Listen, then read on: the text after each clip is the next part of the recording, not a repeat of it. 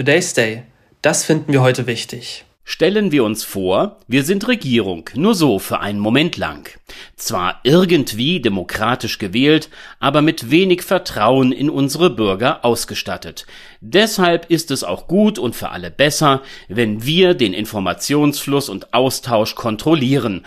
Mühsam, aber möglich mit Zensur und Falschmeldungen zu operieren jederzeit machbar und gar nicht wirkungslos, den Stecker ziehen, also den vom Internet.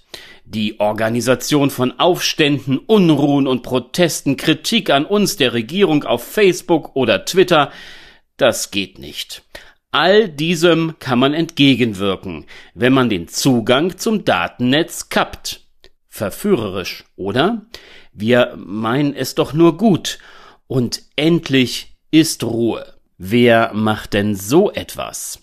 Die Organisation Access Now, sie hat es sich zur Aufgabe gemacht, sich für die digitalen Freiheitsrechte der Bevölkerung einzusetzen, veröffentlichte im Februar 2023 dazu einen Bericht mit dem Titel Weapons of Control, Shields of Impunity, Internet Shutdowns in 2022.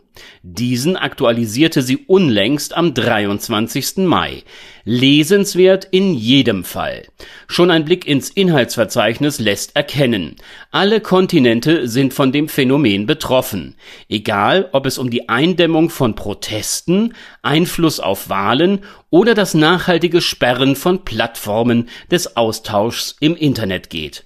Abschalten läuft. Betrachtet auf einer Zeitachse von 2016 bis heute zeigt sich ein zunehmender Trend, das Internet innerhalb eines Landes oder einer Region einfach zu deaktivieren, wenn es den Herrschenden notwendig erscheint. Zu Beginn des Betrachtungszeitraums waren es 75 Unerreichbarkeiten innerhalb eines Jahres. 2019 wurde der Zugang zum Netz insgesamt 213 Mal gekappt. Im letzten Jahr registrierte man 187 dieser Fälle. Auch interessant, die Anzahl der involvierten Länder.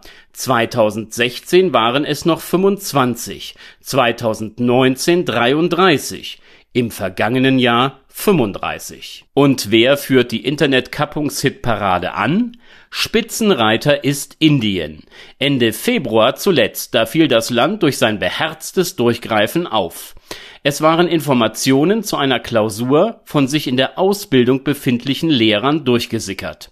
Man schaltete in fast dem gesamten Bundesstaat Rajasthan das mobile Internet ab eine drastische Maßnahme, um Täuschungen bei Prüfungen zu unterbinden. Vor allem auch deshalb, weil Menschen das Datennetz to go natürlich aus vielen anderen Anlässen nutzen wollten oder mussten und dies nun nicht konnten Überhaupt scheint die aktuelle Regierung unter Premierminister Modi nicht zimperlich zu sein. Bewusst nutzt man Abschaltungen, um die Ausbreitung von regierungsfeindlichen Informationen und Berichten über Proteste zu verhindern oder schlicht Kritik in bestimmten Situationen einzudämmen. Häufig sperrt man auch den Zugang zu Internetseiten oder veranlasst die Löschung von unliebsamen Inhalten. Die Pressefreiheit, sie scheint nicht besonders schützenswert zu sein. Man versucht gezielt durch die Übernahme privater Medien mit Hilfe von vertrauten Modis die Verbreitung von Informationen zu beeinflussen und damit zum Beispiel Regierungsgegner zu diskreditieren. Problematisch. Eine Demokratie atmet und lebt nur dann, wenn Informationen frei fließen können. Nur so ist Meinungsbildung und, verkürzt dargestellt, politische Partizipation möglich. Es ist heute mehr denn je schwierig, mit Hilfe objektiver Fakten zu einer eigenen und argumentativ gut vertretbaren Position zu einer politischen Frage zu kommen. In großem Umfang wirken wirkliche Nachrichten, Fake News und ungesicherte Informationen aus sozialen Netzwerken auf uns ein. Und erst nach einem Faktencheck und damit nach einer Objektivierung der gesammelten Informationen kann sich der Bürger ein Bild machen.